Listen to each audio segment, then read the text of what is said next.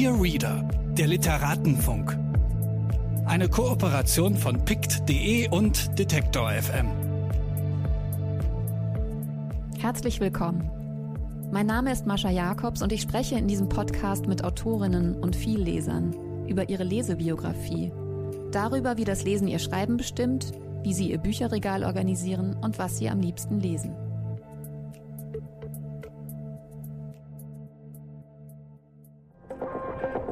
Bitte widmen Sie Ihre Aufmerksamkeit unserem Werbepartner. Dieser Podcast wird ermöglicht durch mojoreads.de. Mojo ist der neue Bioladen für Bücher im Netz. Hier findet ihr alle Bücher, ob Print oder E-Book. Ihr könnt sie an jeder beliebigen Stelle Probe lesen und euch auf der Plattform über das Gelesene austauschen. Wer Bücher empfiehlt, die dann gekauft werden, verdient 10% mit. Für Rezensionen und Kurzbesprechungen bekommt ihr Credits, die ihr dann wieder für neue Bücher auf der Plattform ausgeben könnt. Mojo nervt euch nicht mit Werbung und es gibt keine gekauften Reichweiten. Richtet euch jetzt eure eigene Leseecke bei mojoreads.de ein. Dieses Mal ist Isabel Graf mein Gast. Isabel Graf ist bislang vor allem für ihre kunsttheoretischen Texte bekannt. Sie ist seit 30 Jahren Herausgeberin der Zeitschrift Texte zur Kunst und Professorin für Kunstgeschichte und Kunsttheorie an der Städelschule in Frankfurt am Main. Jetzt hat sie mit einem kleinen, aber sehr feinen Buch die Form ihres Schreibens erweitert. Es heißt In einer anderen Welt, Notizen 2014 bis 2017 und ist dieses Jahr in Deutschland bei der Kantschen Verlagsgesellschaft und in der englischen Übersetzung bei Sternberg Press erschienen. Die hier versammelten Fragmente und Aperçus handeln von sehr unterschiedlichen Themen. Der Verlust der Eltern, das Altern, Gedanken über das Genießen in Waxing-Studios oder beim Sortieren der Steuerbelege, Kunst, Pop, Brexit, Trump, MeToo, Lektüren und Beobachtungen im öffentlichen Raum stehen nebeneinander. Sie werden durch den Blick der Autorin zusammengehalten, die, wie sie auch einleitend in ihrem Buch sagt, daran interessiert ist, wie im Persönlichen Allgemeines aufblitzt und wie umgekehrt Allgemeines durch das Persönliche gefiltert wird. Das gleiche kann man im besten Fall vielleicht auch über unser Gespräch sagen. Viel Spaß damit. Herzlich willkommen, Isabel Graf. Dankeschön. Danke für die Einladung. Das freut mich sehr, dass es endlich geklappt hat mit uns beiden. Mich auch. Du bist Kunstkritikerin, Herausgeberin und Schriftstellerin und hast zusätzlich noch eine Professur für Kunsttheorie und Kunstgeschichte an der Städelschule in Frankfurt am Main. Es gibt zahlreiche Veröffentlichungen von dir, die ich alle sehr geliebt habe und immer verfolgt habe, weil du erstens schon seit 30 Jahren die Herausgeberin von Texte zur Kunst bist und auch dort viel geschrieben hast, aber auch sehr viele eigenständige Publikationen veröffentlicht hast. Ähm, ich nenne mal nur die wichtigsten, für mich wichtigsten, also eine Auswahl. Silberblick, Texte zur Kunst und Politik im ID-Verlag, ich glaube 1999 mhm. erschienen. Die bessere Hälfte, Künstlerin des 20. und 21. Jahrhunderts bei Dumont 2003. Der große Preis, Kunst zwischen Markt und Celebrity-Kultur bei Dumont 2008. Und Die Liebe zur Malerei, Genealogie einer Sonderstellung bei Diaphanes 2017. Und dieses Jahr ist ein Buch rausgekommen, was sich unterscheidet von den anderen Publikationen. Das heißt, in einer anderen Welt. Notizen 2014 bis 2017 bei der Dr. Kanschen Verlagsgesellschaft erschienen. Das ist eine andere Form des Schreibens geworden, die du da probiert hast. Und äh, du beschreibst es auch äh, eingangs in dem Buch. Du hattest dir eigentlich vorgenommen, morgens direkt zu schreiben. Und daraus ist dir ein Buch passiert. Kann man das so sagen? Ja, das kann man so sagen, auch wenn das natürlich nach retroaktiver Verklärung klingt. Aber ähm, ich habe tatsächlich diese Notizen ähm, als eine Art Warm-up äh, verfasst, als Vorbereitung, die dann zum eigentlichen Schreiben führen sollte. Es ging mir darum, all die Beobachtungen, die ich mache im, im Alltag, äh, aber auch in der Kunstwelt, ähm, in der akademischen Welt, die Beobachtungen, die man so macht, die kurzen Miniaturen und soziologischen Analysen, die einem so durch den Kopf gehen, wenn der Tag lang ist, diese eben festzuhalten. Ähm, hinzu kam, dass ähm, in dieser Zeit zwischen 2014 und 17 meine beiden Eltern verstorben sind. Ich mich also in einer buchstäblich anderen Welt wiederfand, in der der Horizont, von dem ich bis dato ausgegangen war, nicht mehr zu existieren schien. Und ich glaube, ich habe einfach versucht, mit dieser Situation klarzukommen, zu gucken, was macht das mit mir, was macht das mit meiner Arbeit, mit meinem Schreiben, wenn die prinzipiellen Adressaten meiner Arbeit und Eltern, egal wie schlecht oder gut man sich mit ihnen versteht, sind ja immer im Hinterkopf. Die erste Instanz der Anerkennung sind die Eltern. Ähm, ich hatte sehr häufig bei meinem kunsthistorischen Schreiben meinen Vater im Kopf und hatte immer den Anspruch, dass mein Vater, der mit Kunstgeschichte nun wirklich gar nichts am Hut hatte, diese Texte auch versteht. Und da meine Eltern eben sozusagen plötzlich einfach weg waren in einem, in, in, dem, in dem sehr kurzen Abstand von zwei Jahren, habe ich in diesen Miniaturen unter anderem auch versucht, Trauerarbeit zu leisten. Also es ist Trauerarbeit, soziologische Studien, die aber immer sozusagen eine, eine Grundierung haben in meiner eigenen Biografie. Also ich habe versucht, das, was ich so an strukturellen gesellschaftlichen Beobachtungen gemacht habe, immer kurz zu schließen mit dem persönlich Erlebten. Das war der Anspruch. Und genauso wichtig scheint dir gewesen zu sein, zumindest denke ich das nach der Lektüre, dass das, was äh, Deleuze mal als Life is not personal genannt hat, wirklich immer zentral bleibt. Also es geht nie nur um die individuelle mhm intime, bekenntnishafte Fragment, ähm, sondern eigentlich ist das sozusagen auch immer das Allgemeine, die Struktur, die sich sozusagen über dieses beispielhafte Subjekt zeigen lässt. Genau, diese Struktur, die, die einen macht, ohne dass man in ihr aufgehen würde. Das wäre ja auch reduktionistisch. Also ich glaube, ich habe was versucht, ähm, was die Annie Arnaud mal mit dem Begriff der Gesellschaftsbiografie umschrieben hat. Nur im Unterschied zu ihr und wenn ich jetzt an ihr Buch Die Jahre denke, was, was ich ja auch verhandelt habe in den Notizen, habe ich versucht, diese beiden Perspektiven, die allgemeine gesellschaftliche und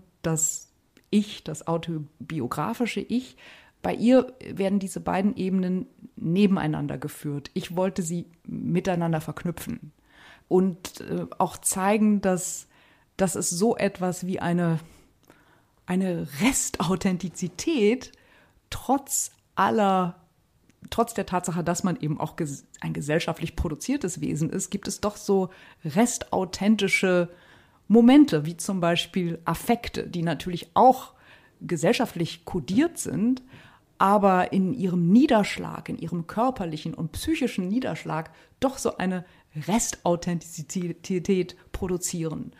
Und das, das hat mich interessiert, dafür eine Sprache zu finden, die, die nicht klischeehaft ist und die, die in der Lage dazu ist, auch diese ja, heftigen Zustände, in die man als Trauernde auch gerät, in irgendeiner Weise bildlich, sprachlich festzuhalten. Kann man sich irgendwie darauf vorbereiten, auf diese Trauerarbeit, weil man weiß ja, dass die Eltern sterben werden und man je älter man wird, desto mehr versucht man sich darauf schon einzustellen, wie sich das dann anfühlen könnte.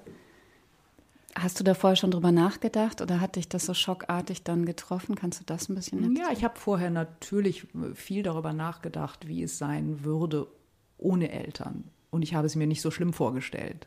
Ich war der Meinung, ein autonomes, selbstständiges, unabhängiges Leben zu führen, von dem ich auch hoffte, dass es einer gewissen, wie soll ich sagen, einem gewissen Anspruch auf persönliches Glück, dass ich diesem Anspruch irgendwie gerecht werden würde. Ich habe mich stark abgegrenzt äh, von der Art und Weise, wie, wie meine Eltern jeweils ihre Leben geführt haben, wie die meisten. Und habe mich eigentlich auch äh, von, der, von der sozialen Klasse meiner Eltern, die man wahrscheinlich eher mit Großbürgertum umschreiben könnte, wegzubewegen, indem ich dezidiert gesagt habe, ich bin eine Intellektuelle. Und ich habe mit den Hockey spielenden Tennisclub-Mitgliederinnen, Müttern äh, meiner Jugend jetzt nicht mehr so viel zu tun.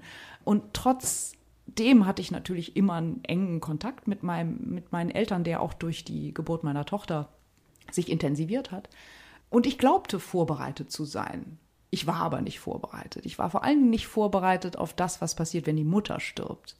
Als ich das sozusagen körperlich erfuhr, wie sich das anfühlt, fing ich an, wirklich äh, an, an, biologistische Metaphern der Verbundenheit wie Nabelschnur und ähnliches wieder zu glauben, weil es sich wirklich so anfühlte. Und das habe ich ja auch in dem Buch beschrieben, als sei ein Teil von mir bereits im Grab. Und meine Kindheit und äh, gleich mit, also vor allen Dingen die frühe Kindheit, deren einzige Zeugin äh, ja meine Mutter, mein Vater in sehr entfernter Weise, weil der ein klassischer Patriarch war, der sich um die Familie nicht so viel gekümmert hat.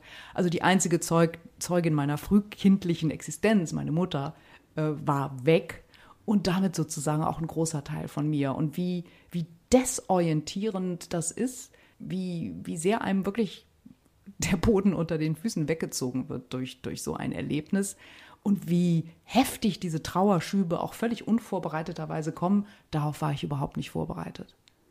Aber das Buch sollte damit keine Missverständnisse entstehen. Das Buch hat äh, nicht den Anspruch, Therapieersatz zu leisten.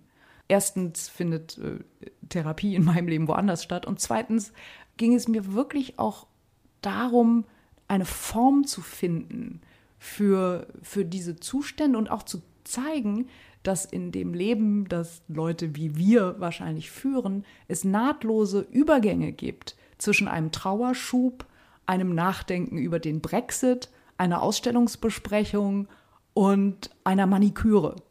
Und diese, ähm, diese, diese sozusagen nahtlosen Übergänge zwischen vollkommen unterschiedlichen Ebenen die einige der Leserinnen, glaube ich, auch als etwas, etwas äh, überraschend empfunden haben. Also, ich habe die sehr genossen. Ja, das freut mich, weil es war genau so gemeint. Es gibt diesen roten Faden der Trauer, der sich durch das Buch zieht, aber es gibt eben auch all die anderen Etappen äh, des Lebens, die dort verhandelt werden auch chronologisch, also das, was zwischen 2014 und 2017 passierte, war ja auch in politisch-gesellschaftlicher Hinsicht eine Zeitenwende. Angefangen mit dem Brexit, dann die Trump-Wahl, AfD im Parlament, MeToo. Ich wollte ja. auch, auch diese, ähm, ja, diese Zeitenwende ähm, punktuell festhalten. Und obwohl ich am Anfang gar nicht vorhatte, ein Buch aus diesen ähm, Notizen zu machen, hat mich dann irgendwann auch die, dieses sprachliche Experiment interessiert, was ich da gemacht habe, weil ich habe versucht, indem ich die Notizen auch mehrfach überarbeitet habe, sie sehr stark zu komprimieren, sie auch möglichst lesbar und unterhaltsam zu machen, also dass man sich nicht langweilt und eine Sprache zu finden, die, die meinem, wie soll ich sagen, theoretischen Anspruch genügt, aber trotzdem einen Einstieg äh, für viele bietet, also zugänglich ist. Stimmt, das ist auch viel weniger ausschließend als jetzt kunsttheoretische Texte, wo man natürlich ja eh zu Leuten spricht, die sich mit verschiedenen Ästhetikbegriffen und so weiter auskennen. Genau. Obwohl ich auch da immer sage, das ist immer mein, mein Mantra für Texte zur Kunst gewesen und auch für mein Malereibuch oder auch für das Buch über den Markt, man sollte selbst in einer wissenschaftlichen Studie nichts voraussetzen. Man sollte immer wieder alles sich nochmal neu erklären und auch die Begriffe, die man verwendet, definieren, weil nichts steht fest. Es ist immer wieder alles situativ neu verhandelbar äh, und neu zu verhandeln. Andererseits ist natürlich die Notwendigkeit bestimmter technischer Begriffe, sagen wir sowas wie Foucaults Biomacht, das ist ein technischer Begriff, den kann man erklären aber den muss man dann verwenden, wenn es einem darum geht, äh, sich auf sozusagen den Befund zu beziehen, den Foucault damit erhoben hat. Also das, das ist mir schon wichtig, auch darauf zu bestehen, dass in meiner wissenschaftlichen Arbeit eben auch technische äh, Begriffe, Fachbegriffe vorkommen. Aber äh, in einer anderen Welt hat das versucht zu vermeiden. Es ist sozusagen all das, was mir so durch den Kopf geht, bevor ich dann mit meiner kunsthistorischen Arbeit, den kunsthistorischen Büchern, also die, im Moment arbeite ich über ein, an einem Buch über den Wert der Kunst. Und bevor ich damit be beginne, habe ich sozusagen diese, diese Notizen verfasst. Ich habe mich auch mit, äh, mit, mit, sehr viel natürlich literarischen Vorbildern in der Zeit beschäftigt. Ich habe sehr viel, sehr viel autofiktionale Literatur gelesen, aber auch eher Abseitiges, wie zum Beispiel Francis Ponge, der ganz, ganz wichtig für mich ist, der auch sehr viele sprachliche, interessante literarische Experimente äh, gemacht hat in seinem Schreiben, auch in seinem kunstkritischen Schreiben und der vor allen Dingen und das liebe ich an Ponge, immer marktreflexiv ist. Also der spricht immer über die finanziellen Bedingungen seines Schreibens. Wie viel Geld hat er von wem bekommen? Wer hat ihm ein Bild geschenkt? Und so weiter. All diese Dinge kommen vor und werden quasi transparent gemacht. Also ob es wirklich so war, wissen wir nicht. Es gibt trotzdem so eine Art Insistieren darauf, dass diese materiellen Bedingungen auch genannt werden müssen. Und das gefällt mir wahnsinnig gut. Stimmt, das ist im Vergleich zur Kunst, wo Institutionskritik ja stark auf die Produktionsbedingungen auch der jeweiligen Künstlerinnen abgehoben hat, im Literaturbetrieb jahrelang eigentlich gar kein Thema gewesen. Oder ich meine, wahrscheinlich gab es Konjunkturen sozusagen und Wechsel. Siehst du das auch so? Also, dass die, dass im Literaturbetrieb jetzt erst durch so Bücher wie von Rachel Cusk, wo es auch immer um den Betrieb geht, zumindest in der Trilogie zuletzt, sozusagen die Produktionsbedingungen eines schriftstellerischen Lebens jetzt erst Thema der, der Literatur wird? Ich glaube nicht, dass das jetzt ganz neu ist, aber es fällt auf, dass die autofiktionale Literatur und Kask vorneweg die, die Ökonomien des, des Literaturlebens mit einbeziehen. Also Lesungen zum Beispiel sind ein Thema, das bei zahlreichen Autorinnen und Autoren, die mit autofiktionaler äh, Literatur assoziiert sind, vorkommen. Agenten. Ich habe jetzt zum Beispiel gerade dieses neue Buch von, von Emmanuel Carrère gelesen, äh, das den genialen Titel Yoga hat, auf Französisch. Äh, und es endet mit einer Reflexion auf seinen Verleger und Lektor, mit dem er auch 30 Jahre zusammengearbeitet hat, der gestorben ist. Und er fragt sich, was bedeutet es, wenn der Mann, der all meine Bücher zuerst gelesen hat, dieses Buch jetzt nicht mehr lesen wird. Also auch da wieder eine Reflexion auf die Produktionsbedingungen. Was das Finanzielle betrifft, muss man natürlich im Kopf behalten, dass das in der künstlerischen Produktion eine ganz andere Dimension hat. Da geht es um ganz andere Summen. Also wenn Francis Ponge davon berichtet, dass er für seinen Text über Jean Fautrier zwei Bilder von Fautrier bekommen hat. Ob das stimmt, wissen wir nicht, aber er hat es zumindest angedeutet als einen möglichen Deal. Und diese Art der Deals waren damals gang und gäbe, das kann man recherchieren, in den, in den 40er, 50er Jahren in Frankreich unter äh, Schriftstellern und Malerinnen, wobei die Schriftsteller damals auch ganz anders angesehen waren nochmal als heute. Also in, in Frankreich waren Schriftsteller sozusagen an Platz eins der, der, der künstlerischen Hierarchie, konnten sich Bilder gleichsam aussuchen, wenn sie einen Text über einen Künstler schrieben. Aber wenn, wenn eben Ponche das erwähnt, diese Bilder, dann auch mit Blick auf die ganz unterschiedlichen Summen, die bei literarischem Schreiben und bei Malerei jeweils auf dem Spiel stehen.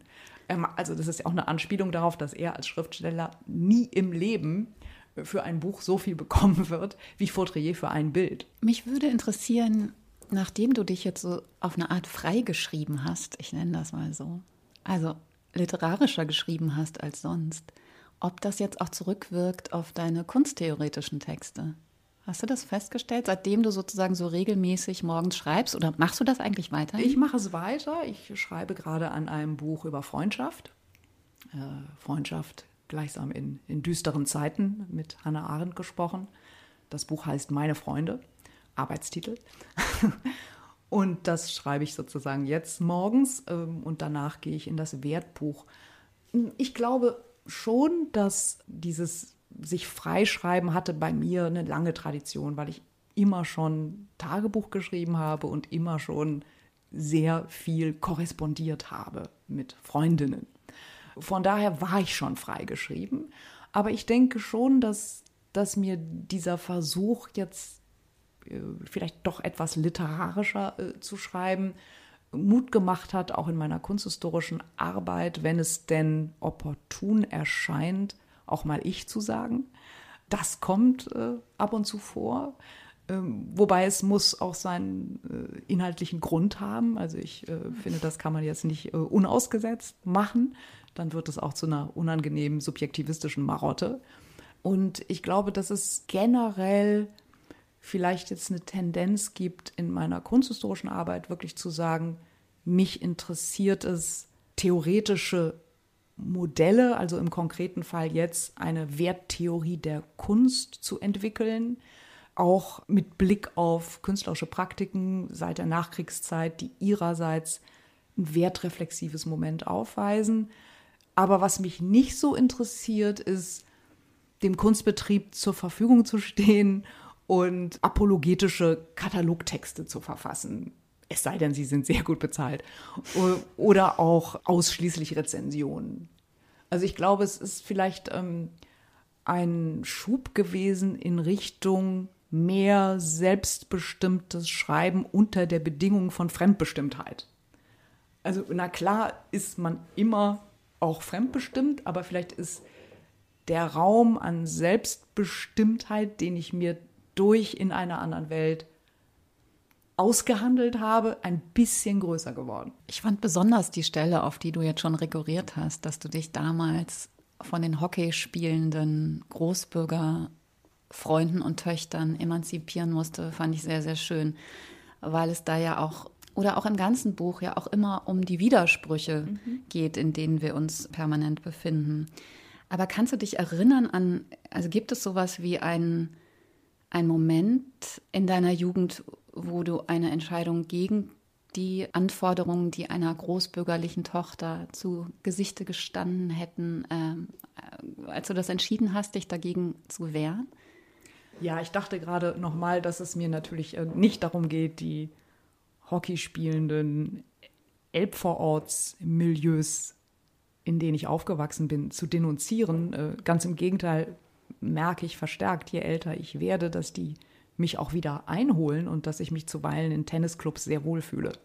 Es geht genau wie du gesagt hast, eher darum, in dem Buch äh, Widersprüche ähm, festzuhalten und eben auch auszuhalten. Den Widerspruch zum Beispiel, dass ich mich einerseits als links und äh, durchaus sozialkritisch bezeichnen würde und andererseits eine Affinität zum Luxus habe und dass diese Widersprüche vielleicht auch gar nicht auflösbar sind, dass das vielleicht auch nicht so schlimm ist.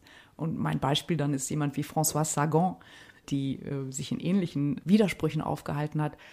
Ein Moment, wo ich entschieden hätte, jetzt reicht's mir hier und ich entwickle anders, mich anders, das gab es nicht. Es gab, glaube ich, einen Prozess, den ich auch unter anderem in, in einer Welt beschreibe. Es gab zum Beispiel äh, die Zeit, äh, da ich als äh, Teenager für den Norddeutschen Rundfunk als ähm, Radiosprecherin gearbeitet habe.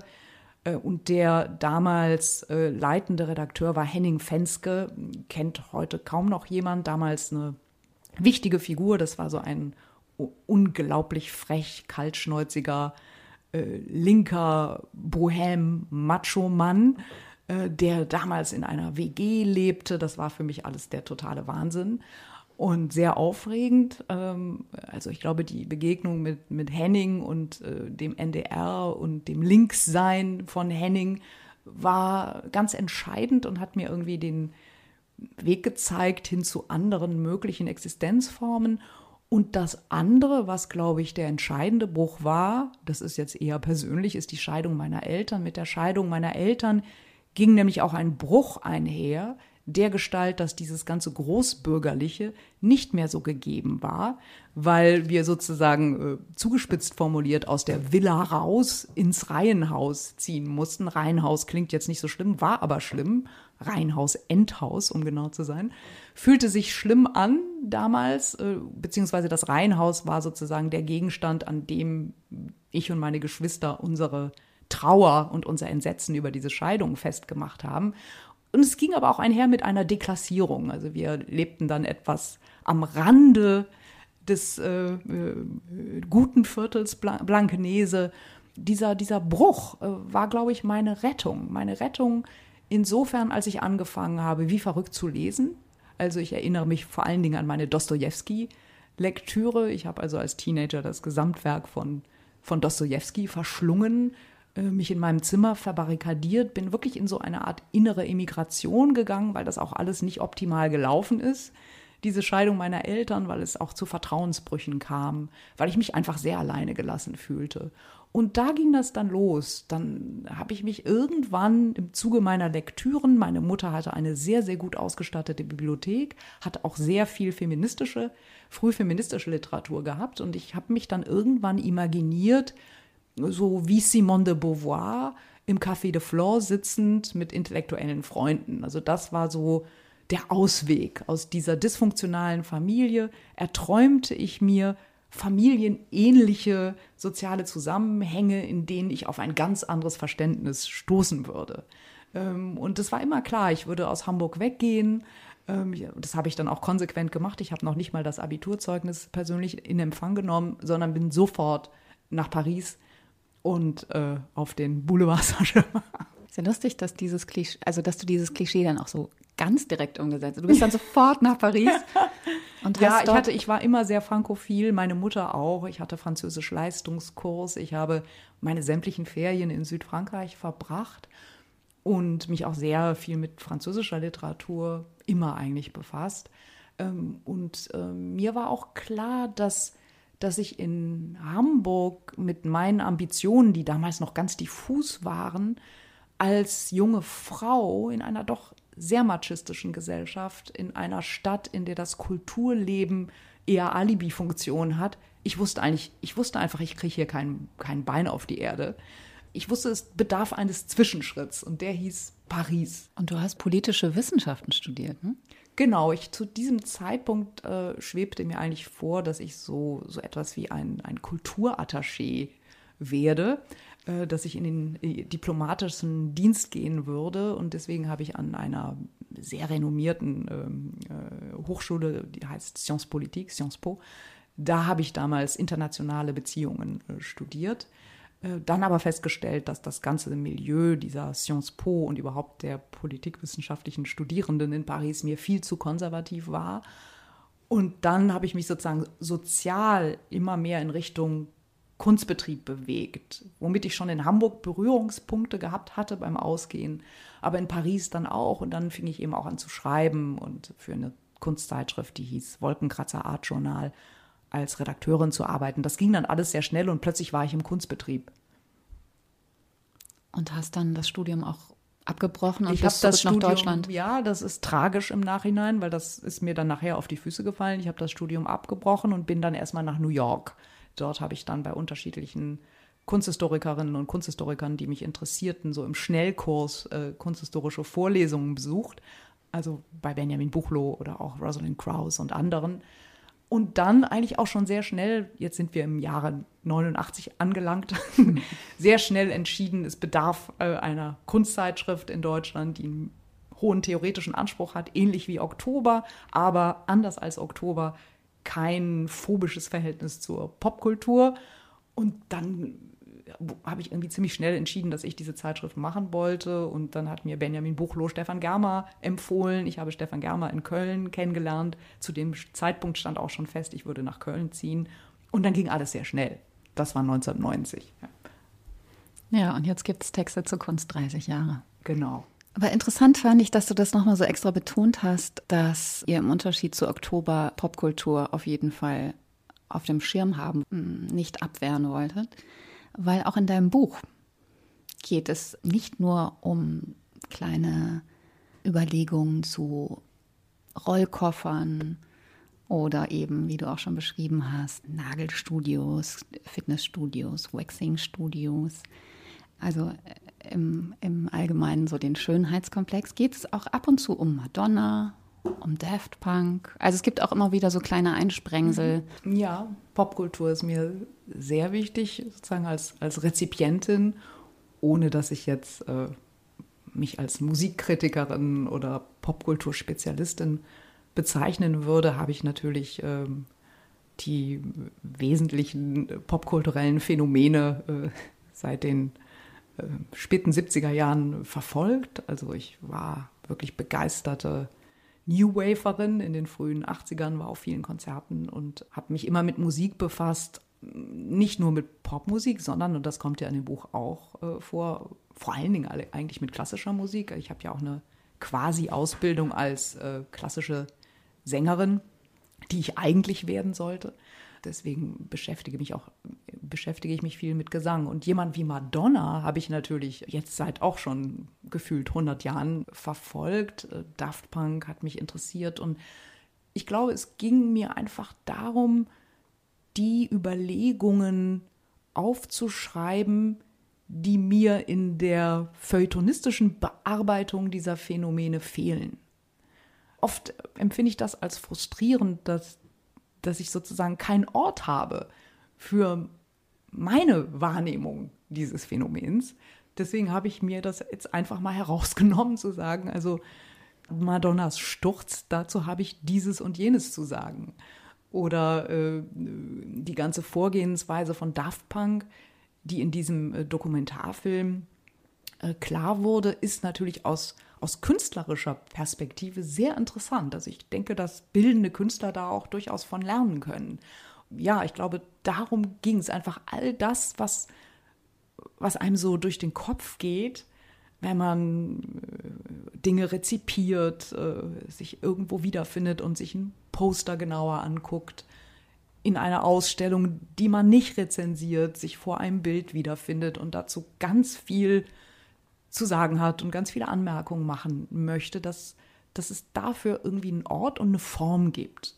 Und, und eine Form, die aber nicht so beiläufig ist, obwohl das da ist ja von Notizen die Rede. Das klingt so beiläufig, aber natürlich sind das in Wahrheit keine Notizen. In Wahrheit sind das sehr stark durchgearbeitete Miniaturen, an denen ich sehr lange herumgefummelt habe, bis sie mir auch wirklich von ihrem Inhalt her, aber auch von ihrem Sound her gefielen. Also da ist dann doch sehr viel Arbeit reingesteckt worden, jenseits jetzt des ersten Aufschreibens. Ist denn auch viel Arbeit in die Auswahl dann der Miniaturen geflossen? Also hast du dich auch von manchen Dingen trennen müssen? Absolut, absolut. Ich habe mich von all den Miniaturen getrennt, von denen ich fürchtete, dass sie bestimmte Personen aus meinem engeren Umfeld vielleicht verletzen oder in eine Weise hineinziehen würden, die ihnen missfallen würde. Ich habe auch Miniaturen aussortiert, die mir dann im Rückblick zu, zu banal waren oder zu menschlich, allzu menschlich, nicht mhm. originell genug. Mhm. Also ich habe da schon äh, gesiebt und ich habe auch. Ähm, gab es auch zu peinliche Stellen? Es gab äh, Stellen, die ich entschärft habe, um mich zu schützen, weil es ging darum, mich stärker als sonst zu exponieren, aber zugleich zu schützen. Und diesen, diesen Spagat äh, galt, es, äh, galt es zu machen. Und ich habe glücklicherweise zwei sehr gute, enge Freundinnen, die sich bereit erklärt haben, das Buch mit Blick auf diese Frage, an welchen Stellen bin ich ungeschützt, nochmal durchzugucken.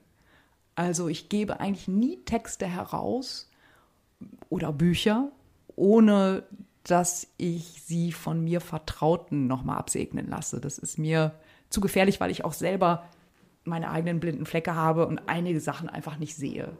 Und in dem Fall war das besonders wichtig. Und die haben dann auch auf die ein oder andere Sache und bestimmte Punkte hingewiesen, wo ich dann entweder anonymisiert habe oder entschärft habe oder wie auch immer. Es kommen ja auch ganz viele Lektüren in deinem Buch vor.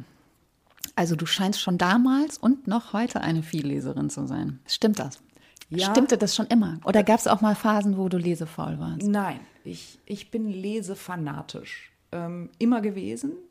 Und ähm, vielleicht in den letzten Jahren mehr denn je, weil ähm, es in den letzten Jahren durchaus mal zu Nächten in, mein Leben, in meinem Leben gekommen ist, in denen ich vielleicht mal wach lag. Und das ist der ideale Zeitpunkt, um zu lesen. Äh, von daher habe ich eigentlich die gesamte sogenannte autofiktionale Literatur der letzten Jahre äh, rezipiert, aber auch sonst sehr viel. Also ich hatte eine Phase in Köln in den frühen 90ern, wo ich äh, wahnsinnig viele Biografien und Autobiografien rezipiert habe. vielleicht auch immer mit Blick auf die Frage, wie haben die gelebt und wie lebe ich, um da irgendwie zu Potte zu kommen. Dann hatte ich eine Phase ähm, in den späten 90er Jahren und auch in der Zeit in Berlin, wo ich ausschließlich, wirklich ausschließlich französische Literatur des 19. Jahrhunderts gelesen habe. Mhm. Vor allen Dingen Flaubert, fanatisch, mhm. Proust und so weiter. Balzac, also äh, Solar, alles. Und auch immer von all diesen Autoren immer direkt das Gesamtwerk. Eine andere äh, Sache, die mich immer interessiert hat, sind Briefe. Ähm, die Briefe von Flaubert zum Beispiel halte ich für die besten Briefe, die es überhaupt gibt. Also Briefe, aber auch zum Beispiel die Briefe, die Hannah Arendt ihren Freundinnen geschickt hat, das ist, glaube ich, vor zwei Jahren rausgekommen, sind fantastisch. Also Briefe, das ist ein Genre, das mich als jemand, der wirklich eine, ja, auch intensive Briefeschreiberin ist, immer begeistert hat. Ich habe es mir zur Gewohnheit gemacht, äh, dass sozusagen in meinem Schlafbereich sich ausschließlich Belletristik findet. Die kunsttheoretischen und anderen Bücher, die marxistische Literatur und so weiter, findet sich in meinem Arbeitszimmer. Das trenne ich. Also tagsüber äh, lese ich eher die theoretischen Sachen und abends und nachts Literatur. Du hast auch drei Bücher mitgebracht. Ja, ich habe irgendwie so einen, versucht, so einen Mix für uns hier herzustellen. Einerseits was Aktuelles, die aktuelle Simone de Beauvoir Biografie von Kate Fitzpatrick bei Piper erschienen. Und diese äh, Biografie, die heißt Simone de Beauvoir, ein modernes Leben, ist äh, für jemanden wie mich, äh, die ich alle Beauvoir-Biografien natürlich gelesen habe, die von Deirdre Bear, die von Tori Mori, viele andere auch. Das ist jetzt die beste, würde ich sagen, weil das die erste Biografie ist, die Beauvoir als Philosophin würdigt, und zwar als eine Philosophin, der wir die Ethik des Existenzialismus in erster Linie zu verdanken haben. Also was dieses Buch wirklich schafft, ist Jean-Paul Sartre aus dem Zentrum der Beauvoir-Rezeption zu vertreiben. Und das ist umso wichtiger, äh, wenn man sich klar macht, dass Beauvoir noch in den Nachrufen immer in den Schatten Sartres gestellt wurde. Sie galt immer als sozusagen Philosophin zweiten Ranges, als Echo Sartres. Und gegen diesen sexistischen Reduktionismus geht dieses Buch an, indem es zum Beispiel sehr ausführlich darlegt, warum Beauvoirs Freiheitsbegriff sehr viel komplexer und sehr viel aktueller war als der von Sartre. Während zum Beispiel Sartre davon ausging, wir sind alle grenzenlos frei, hat sich Beauvoir als eine Frau, die von vornherein auch mit den Grenzen ihrer Freiheit sich konfrontiert sah, immer für einen anderen Freiheitsbegriff stark gemacht. Freiheit ist für Beauvoir bedingte Freiheit. Freiheit ist für Beauvoir abhängig von dem, was sie kontingente Faktoren nennt. Und was sind diese kontingenten Faktoren? Hautfarbe, Klasse, Geschlecht, Familie, Körper und so weiter. Und erst Beauvoir zufolge, wenn man diese kontingenten Faktoren transzendiert, ist so etwas wie Freiheit möglich. Wobei sie an der Stelle vielleicht einem, würde ich jetzt sagen, zu liberalen Freiheitsbegriff nachhängt. Man müsste vielleicht sagen, damit so ein Transzendieren dieser kontingenten Faktoren, die uns festschreiben einschränken möglich ist, bedarf es, würde ich sagen, staatlicher, äh, staatlicher Strukturen wie Affirmative Action oder Quota. Äh, anders geht das nicht. Dennoch ist ihr Freiheitsbegriff komplexer. Das ist ganz toll an dem Buch, dass das ausbuchstabiert wird. Es wird auch aufgezeigt, dass ihre Romane wirklich philosophische Romane waren, die im Dienste dieses Freiheitsbegriffs standen. Es wird dann auch gezeigt, und das ist auch super an dem Buch, wie die subtilen Diskriminierungen gegen intellektuelle Frauen eigentlich bis heute wirksam sind. Und ein Beispiel zum Beispiel ist, dass Beauvoir wurde laut äh, Kirkpatrick immer kritisiert wegen ihres forschen Tones. Und dann sagt sie zu Recht, männliche Philosophen werden für, für ihren forschen, unbeugsamen Ton nie kritisiert Geschätzt, worden. Ja. Genau. Oder sie an, äh, beschreibt an einer anderen Stelle auch ganz toll, dass Beauvoir dazu neigte, sich total auf die negativen Rezensionen ihrer Bücher zu fixieren, während sie die positiven so for granted nahmen. Und diese Tendenz zur Selbstabwertung findet man ja unter intellektuellen Frauen, äh, wie ich selber auch weiß, bis heute. Also es ist ein Buch, das wirklich auch ein Bewusstsein hat für die Funktionsweise dieser Diskriminierungen und sie aus einer heutigen Perspektive sich anguckt und die eben sich auch nicht scheut, die, die blinden Flecken und auch Defizite von Beauvoirs Leben und Werk sich anzugucken. Also zum Beispiel, warum hat Beauvoir in Nibelungentreue zu Sartre gehalten, obwohl der seine Geliebten total schlecht behandelt hat? Das ist so die eine Frage, die sich natürlich damit erklärt, dass Beauvoirs ganzes System war auf diesen bedingungslosen Support durch Sartre angewiesen. Deswegen konnte sie es sich nicht leisten, ihn zu kritisieren, obwohl sie zum Beispiel gesagt hat, diese Beziehung beruht nicht auf Wechselseitigkeit. Also das hat Beauvoir selber so gesehen. Sie war ja auch in mehrere Leute verliebt. Also ich glaube, das ist auch eine Revision, die über dieses Buch ähm, passiert ist, dass ähm, Simone de Beauvoir keineswegs ein Opfer dieses äh, polyamorösen Mannes war. Das stimmt, also wobei am Anfang gab es ja, es gab ja eine Dreierkonstellation, die, die Beauvoir selber in ihrem Roman Sie kam und blieb verarbeitet hat. Diese Dreierkonstellation war nicht so günstig für Beauvoir, aber äh, Beauvoir und Sartre hatten ja sehr früh dann nur noch ein, ein platonisches Verhältnis und Sartre hatte zahlreiche Liebhaber, Nelson Al Green, der amerikanische Schriftsteller, dann auch Claude Lanzmann und schließlich Sylvie Le Bon. Und das ist auch irgendwie die äh, Stärke dieses Buches, dass sie Beauvoir in dieses äh, Beziehungsnetz wirklich einbettet und auch zeigt, zeigt, wie wichtig das war, wie wichtig diese Person war, wie wichtig aber auch die Frauenbewegung war und auch die, die, die, die aktivistischen Mitkämpferinnen, wie stark aktivistisch engagiert Beauvoir war, indem sie zum Beispiel eine Kolumne gegründet hat in Les Temps Modernes, die hieß, ähm, glaube ich, alltäglicher Sexismus, wo Frauen über ihren alltäglichen Sexismus berichtet haben, das in den 70er Jahren. Also es ist wirklich ein Buch, das, ähm, das zwar auch klar sagt, natürlich war Beauvoirs Feminismus, den sie in dem anderen Geschlecht entfaltet hat, ein heteronormativer. Heterosexualität wurde als Norm vorausgesetzt und Beauvoir hat die Situation schwarzer Frauen nicht mitbedacht, es wird aber auch klar, sie konnte das auch vielleicht gar nicht, weil es so etwas wie intersektionalen Feminismus damals einfach auch schlicht noch nicht gab. Und stattdessen hat sie aber den Grundstein dafür gelegt, dass die soziale Benachteiligung der Frau, die, die Unterlegenheit der Frau als ein sozial begründetes Phänomen zum ersten Mal analysiert wurde. Und das ist sozusagen die Errungenschaft dieses Buches. Und das macht Kirkpatrick auch ganz klar. Wir sollten trotz der blinden Flecke nicht die Errungenschaften dieses Buches äh, und, und von Beauvoirs Feminismus ähm, verkennen, was ja ein bisschen manchmal so eine Tendenz ist heute, so nach dem Motto, das war ein Feminismus nur für Weiße und Privilegierte. Ja, war er, aber dennoch ist zum ersten Mal ähm, Diskriminierung als als sozialer Prozess anschaulich gemacht wurde, worden und Misogynie als, als ein soziales Problem festgehalten worden. Und das, finde ich, muss man ihr dann doch auch zugutehalten, dass, dass das mit ihrem Buch passiert ist. Me Too ist ja auch in der Zeit deiner Notizen ähm, ein Thema geworden. Äh, das können wir an Simone de Beauvoir anschließen. Es war doch wirklich erstaunlich zu sehen, dass nach all diesen sagen wir mal, den letzten 100 Jahren dem Versuch, sexuelle Belästigung als Thema auf das Tablett zu bekommen, gescheitert waren, dass es dann in dieser Zeit passiert ist. Und zwar nicht nur, das war ja am Anfang die Vermutung, ja, jetzt dauert das irgendwie zwei Wochen, dann sickert das wieder ein.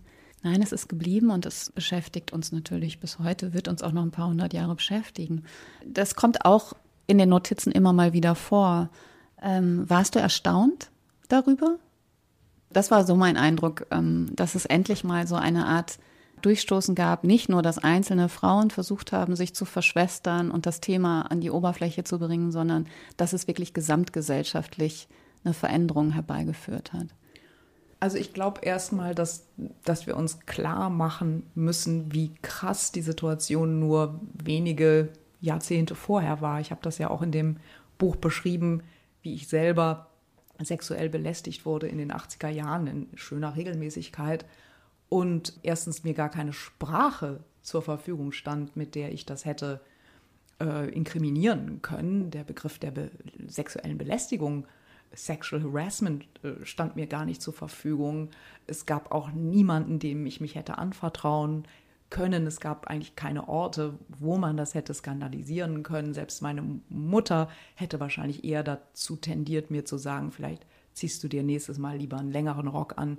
Also ähm, deswegen habe ich mich natürlich total gefreut, dass das vor allen Dingen, also dass sexuelle Belästigung vor allen Dingen im Kulturbetrieb ein Thema wurde, wobei wir vielleicht jetzt auch am Rande festhalten sollten, dass sexuelle Belästigung im Kunstbetrieb, wo sie natürlich genauso gang und gäbe ist wie in anderen kulturellen Bereichen, noch nicht in der Weise skandalisiert ist, finde ich, wie in anderen Bereichen. Also da habe ich den Eindruck, steht uns vielleicht noch einige Aufarbeitung äh, bevor.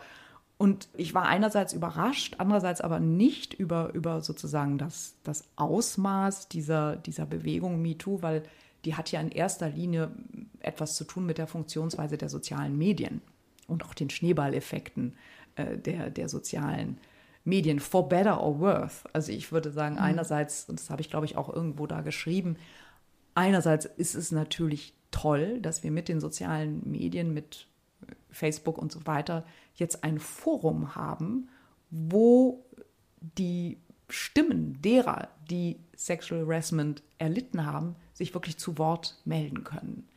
Andererseits wissen wir aber auch, dass die sozialen Medien eine Flipside haben, äh, dass es nämlich streckenweise zu persönlichen Diffamierungen, Kopfjägertum und so weiter kommt, zu sozusagen auch einer Personalisierung der Debatte, die einerseits unumgänglich ist, wenn es um Sexual Harassment geht, weil man muss die Namen der Täter nennen und andererseits kommt es dann aber auch oft eben zu so Hetzjagdartigen äh, Phänomenen, die einen eher an rechte Strategien erinnern. Also es ist, es ist kompliziert. Ja, da stecken wir auch in einem Dilemma. Ja, da stecken wir im Dilemma.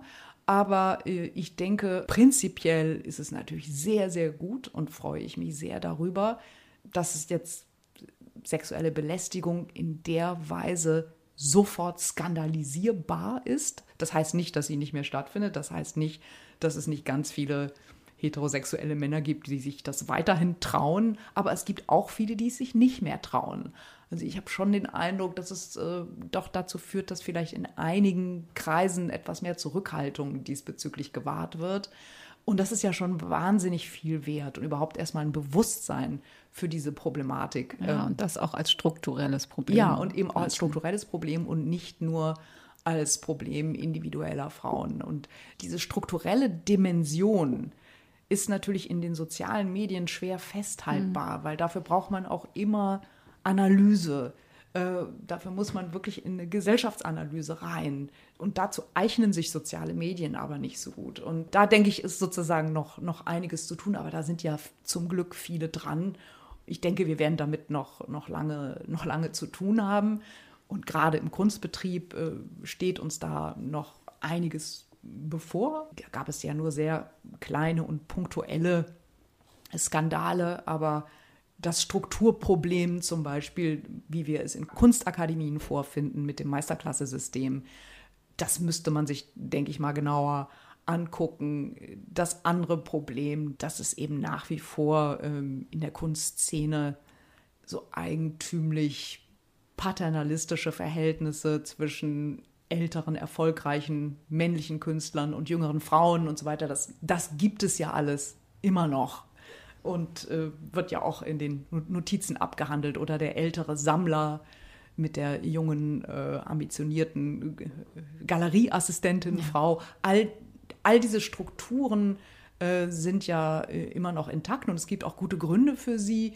Und da noch mehr Sensibilität für zu entwickeln und äh, vielleicht mit allen Beteiligten nochmal zu reden, so nach dem Motto, seid ihr sicher, dass ihr diese elenden Strukturen einmal mehr reproduzieren wollt? Finde ich gut, was nicht heißt, dass sie aufhören werden. Das, so optimistisch bin ich nicht. Aber man hat jetzt die Möglichkeit und das Vokabular, um sich ja diese Strukturen einfach genauer anzugucken und das ist schon viel wert. Das führt uns auch schon zum zweiten Buch. Oder zweiter Text, den du mitgebracht hast. Genau. Ein sehr einschlägiger äh, kunsthistorischer Text, äh, der mich sehr beeinflusst hat von Linda Nochlin. Morisot's Wet Nurse, also über ein Bild von Morisot äh, mit dem Titel äh, Die Amme sozusagen.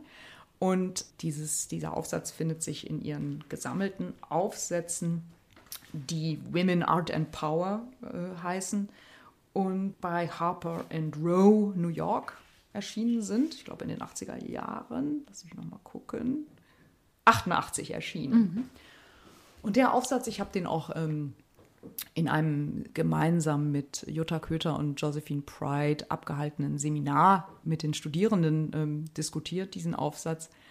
Das, der Text ist für mich einfach vorbildlich. Vorbildlich, weil er in ganz vielerlei Hinsicht, weil er erstmal eine sozialhistorische Herangehensweise an Kunst mit einer extremen Aufmerksamkeit für die Spezifik ästhetischer Formensprachen kombiniert.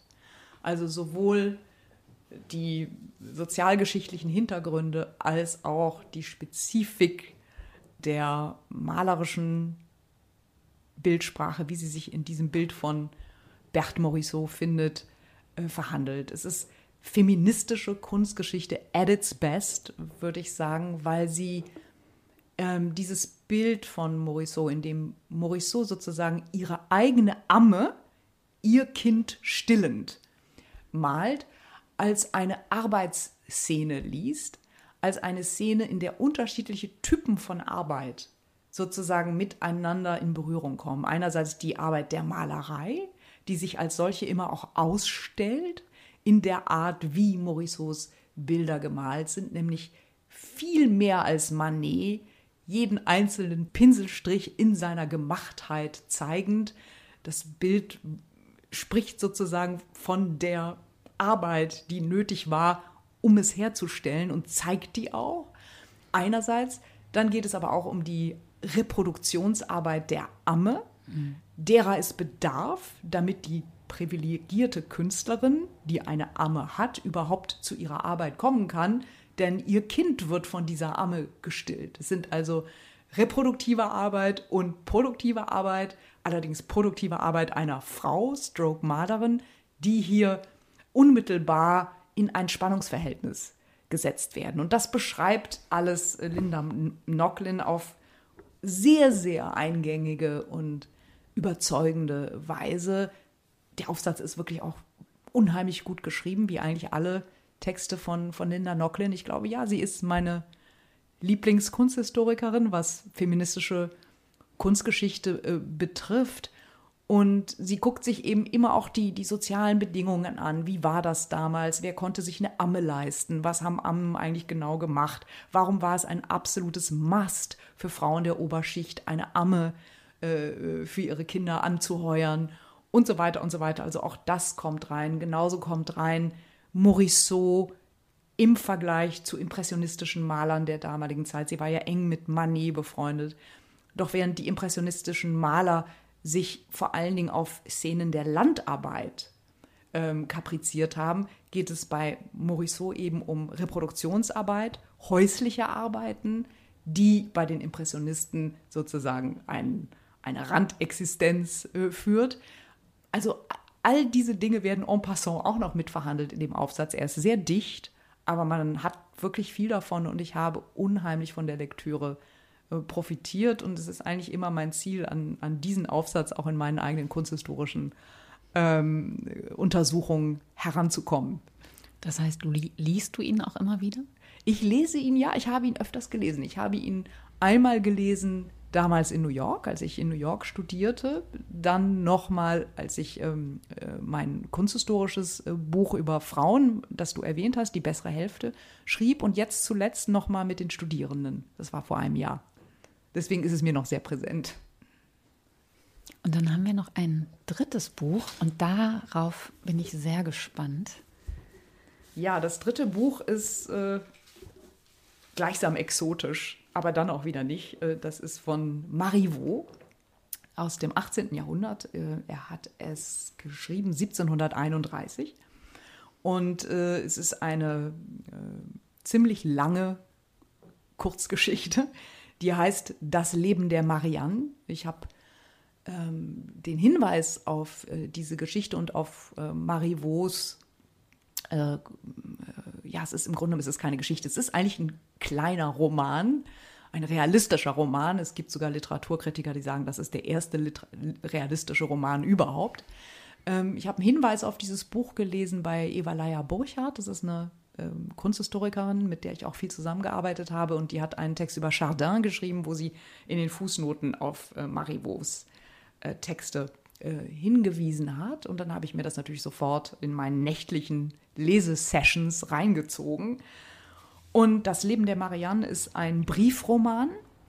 Äh, Marivaux, der Autor, ähm, versetzt sich vollständig in die Lage seiner Protagonistin Marianne, die hier von ihrem Leben berichtet.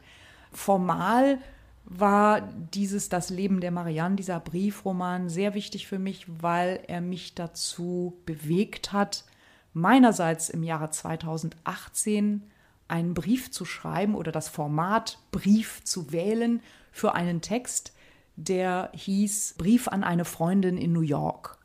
Und in diesem Brief ging es auch darum, das Genre Brief zu nutzen für einen gesellschaftskritischen Text. Und im Grunde genommen ist das, was, was Marivaux hier auch macht. Es sind die Aufzeichnungen, brieflichen Aufzeichnungen einer Frau namens Marianne, die sozusagen als, als Findling stilisiert wird. Also ihre Eltern kamen um, sie wird gefunden, niemand weiß, was sie für eine Herkunft hat. Und dieses, äh, dieser fehlende Klassenhintergrund wird aber aufgewogen durch ihre Schönheit, durch ihr Aussehen. Und darüber gibt es auch sehr viele Reflexionen. Also inwieweit das Aussehen den Faktor Klasse sozusagen transzendieren kann. Also darüber wird viel nachgedacht. Dann auch das, der ganze Aspekt Rollen, Inszenierungen, ganz wichtig. Also im Grunde genommen hat Marivaux das Buch so geschrieben, wie Flaubert äh, sehr viel später Madame Bovary. Äh, Flaubert hat ja mal irgendwann gesagt, je suis Madame Bovary, ich bin Madame Bovary. Meiner Meinung nach hätte Marivaux auch sagen können, je suis Marianne, weil er hineinkriecht förmlich in die Psyche und in das Seelenleben dieser Figur. Und wir haben eben einerseits zum ersten Mal, glaube ich, einen hohen Grad an Introspektion, ein, ein großes Verständnis für das Seelenleben dieser Frau, die geworfen ist in ein Leben, wo Klasse alles ist im 18. Jahrhundert, die aber selber keinen Hintergrund hat, deswegen allein auf ihr Aussehen angewiesen ist, einige unerfreuliche Abenteuer erlebt und auch mit der Brut Brutalität und Abgebrühtheit dieser Klassengesellschaft und auch der Männer, die nur was von ihr wollen und sich als Wohltäter gerieren und so weiter. All das kommt hier vor. Gesellschaft tritt also immer wieder in dieses Seelenleben ein. Und auch das hat mich interessiert. Also es ist wirklich ähm, fantastisch. Ich kann die Lektüre nur empfehlen. Und für mich äh, war das eben ein Grund mehr, dann äh, dieses Format Brief einmal selbst auszuprobieren für einen, für einen Text in unserer Ausgabe zum Thema Amerika. Also in diesem Brief an eine Freundin in New York habe ich meine eigenen Eindrücke und Erlebnisse während eines New York-Aufenthalts zu Beginn der Trump-Ära ähm, festgehalten. Es gibt sehr viele ganz gute Vergleiche in deinen Notizen, aber einen fand ich besonders gut, auch nochmal so als Handlungsanweisung am Ende. Ähm, du sprichst über die Abwehr, die eigene Steuererklärung zu machen, beziehungsweise Belege zusammenzusuchen, was natürlich sehr viele Leute teilen und berichtest dann, dass du das so auf eine Art so ritualisierst und dir versuchst schöner zu gestalten und dann dabei entdeckt hast, dass ja auch schon das Durchschauen der, der Belege äh, so ein Rückblick auf die Lesebiografie des letzten Jahres mhm. ist. Das hat äh, für mich total Sinn gemacht, jetzt nochmal anders auf die Steuererklärung zu gucken. Das freut mich, weil man, es hat bei mir Jahre gedauert, um einen anderen Zugang zu diesem wirklich unerfreulichen äh, Pflichten äh, zu finden. Und es ist nicht nur sozusagen der, äh, die Belege der, der Bücher, sondern auch die Reisen, die man gemacht hat, die, die Restaurants, die man besucht hat. Es tut sich einfach nochmal das eigene Leben äh, auf. Man spielt das alles nochmal so durch. Man guckt darauf mit Abstand. Ähm, man erinnert sich, dass man vielleicht mit einem bestimmten Buch etwas vorhatte, was dann irgendwie liegen geblieben ist. Man holt auf diese Weise nochmal was hervor. Es ist eine Chance zum Rückblick und äh, vielleicht auch ähm, eine Möglichkeit, ähm, mit, mit diesem Leben, das hinter einem liegt, auch irgendwie Frieden zu schließen, also sich zu sagen, so war das, das ist jetzt abgeheftet und gleichzeitig in etwas aufgeräumterer Stimmung sich auf das zu äh, stürzen, was da jetzt kommt. Also in letzter Zeit ist es für mich nicht mehr ganz so schlimm. Äh, es steht mir immer noch bevor, aber wenn ich es dann gemacht habe, ist es eigentlich in Ordnung. Und ähm, wie gesagt, ich, äh, mir, mir, mir, passiert es oft, dass ich dass ich eine Lektüre schon wieder vergessen habe oder gar nicht mehr weiß, dass ich mit XY ja in dem und dem Restaurant war, wo wir dieses und jenes uns eigentlich vorgenommen oder besprochen hatten. Ja. Und ähm, ja, es bringt so eine Art ähm, kontemplative Ruhe äh, in, in das vergangene Leben nochmal äh, rein und man hat die Möglichkeit, sich ein bisschen zu sortieren, buchstäblich. Ähm, von daher ist es vielleicht eine, eine Chance auch der der Selbstanalyse, die man, es sei denn, äh, man muss das irgendwie nicht und es macht jemand für einen oder keine Ahnung, aber ansonsten finde ich, sollte man diese Chance als solche auch ergreifen und sich einen schönen Tee machen, dann geht's. Musik ist auch ganz wichtig dazu. Absolut. Gemerkt, Musik ist sehr wichtig. Ganz laute Musik. Ja, Musik ist wichtig. Sowieso sehr wichtig. Wobei ich nicht schreiben kann, während ich Musik höre, weil das eine für mich das andere ausschließt, weil ich Musik schon auch sehr genau höre und mir auch dazu dann immer Gedanken mache und das lässt sich nicht verbinden. Es gibt ja viele, die das können, aber ich bin, was glaube ich auch vorkommt, äh, eher auch grundsätzlich lärmempfindlich und nicht sehr multitasking begabt. Also wenn ich an einem Text sitze, dann nur an diesem Text und auch nicht an drei Texten gleichzeitig, sondern an diesem einen. Und äh, deswegen muss ich auch den Tag eben in unterschiedliche Segmente einteilen. Das Segment Freundschaft, Literatur sind irgendwie zwei, drei Stunden am Morgen und dann beginnt das andere Segment. Ich könnte das nicht parallel machen, nur hintereinander. Hast du dir das über die Jahre so ein disziplinierendes System angeeignet? Oder ist das von selbst gekommen? Es war immer schon so, dass ich sehr gerne morgens am Schreibtisch sitze und schreibe und erstmal schreibe, bevor ich etwas anderes mache, weil wenn ich etwas anderes mache, wie E-Mails checken, dann kommt es nicht mehr zum Schreiben. Aber durch die Geburt meiner Tochter, das ist jetzt schon lange her, 2006, war ich wie alle Mütter, Eltern natürlich zu einer ganz anderen Form der, der, der Selbstorganisation äh, gezwungen und habe dann ja die Stunden noch klarer reglementiert und unterschiedlichen Tätigkeiten zugeordnet. Das ist in den letzten Jahren bestimmt stärker geworden. Früher war es schon so, dass ich auch einfach mal erst später mit dem Schreiben begonnen habe oder erst mal drei Bücher gelesen habe. Also jetzt beginne ich den Tag mit Schreiben. Und hast du eine Schreibsehnsucht, wenn du im Urlaub bist? Also wenn du mal stoppst? Ähm, nein, weil ich eigentlich gemerkt habe, dass es meinem Schreiben unheimlich gut tut, wenn ich auch mal damit aufhöre. Und zwar ganz und dann wieder mit Abstand äh, darauf blicke, auch auf das Geschriebene und es nochmal neu ausdrucke und mir nochmal mit drei Wochen Abstand oder wieder, wie auch immer angucke.